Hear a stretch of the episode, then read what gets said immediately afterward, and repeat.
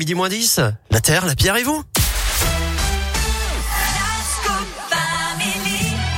Salut Philippe Lapierre Salut Eric, salut à tous. Alors, les températures baissent et les prix de l'énergie, eux, ben, ils baissent pas. Non. Et ils augmentent, on en parle beaucoup dans, dans l'actu en ce moment. Ouais, c'est même comme on dit euh, une flambée des prix du gaz. Les tarifs réglementés euh, vont encore bondir euh, ce vendredi 1er octobre plus 12,6%.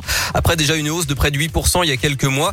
Il va aussi y avoir une hausse du prix de l'électricité. L'UFC Que Choisir parle même d'un risque d'explosion en janvier. L'association de consommateurs craint une hausse de 10%. Mais heureusement, nos salaires pas. Non, non, non. Bon, ça en marche fait, les stocks euh, sont bas et, et la demande d'énergie est très forte avec la reprise économique. Alors, le gouvernement a déjà annoncé un chèque exceptionnel de 100 euros en décembre pour 6 millions de ménages modestes. Et ce matin, le porte-parole, Gabriel Attal, a reconnu que ce n'était pas suffisant. Le gouvernement travaille donc à d'autres mesures pour aider les Français.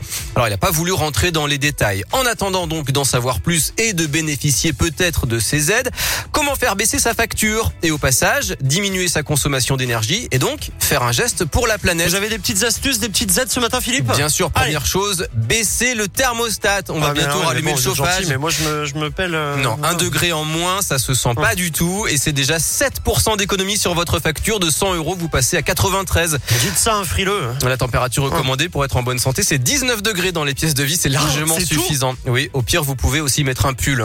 19 degrés Bien sûr, ouais, Vous c'est êtes sérieux? Pour être en bonne santé, il faut pas plus de 19 Ah bon degrés dans votre salon et dans votre chambre. D'accord. Deuxième geste simple, débrancher, éteindre Ouais. votre box, votre télé. Ça, c'est des trucs qu'on laisse en général en veille. Ouais, on se rend pas compte et ça consomme.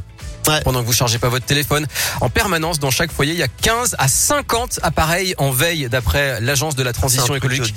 Et ça, c'est 10% du montant de votre facture. Ça, je peux le faire, ça, c'est vrai. Ouais. Autre Alors, astuce. coup de baisser les températures, euh, moi, je me Vous les pouvez miches, le faire hein, aussi, euh, vous pouvez le euh, faire. Vous allez vous habituer. Je peux le faire, mais j'ai froid. Voilà, passez, euh, passez aux ampoules LED aussi, c'est possible. Dégivrer Ouais. votre frigo, votre congèle, euh, choisir la bonne taille de casserole euh, en fonction de la plaque de cuisson. Et puis couvrir la casserole, l'eau va bouillir plus vite. Vous diminuez de 30% votre consommation d'énergie, Ah ouais. c'est tout bête. Et ce sont des dizaines d'euros, hop, qui restent dans votre poche. Si vous le pouvez, prenez le temps aussi de comparer les fournisseurs d'énergie. Certains ont des prix fixes. Il y a des infos sur le site du médiateur de l'énergie, énergie-info.fr. Je vous mettrai le lien, bien sûr, sur radioscoop.com. Et puis à plus long terme, pour des économies durables, vous pouvez aussi bien sûr faire des travaux d'isolation sur le toit, les murs, les fenêtres. Le chauffage, bien sûr, c'est cher, mais il y a des aides et c'est un investissement pour la revente de votre logement. Merci beaucoup, Philippe, pour tous ces bons conseils que je vais essayer de suivre. Par exemple, la casserole, les choses comme ça, c'est faisable.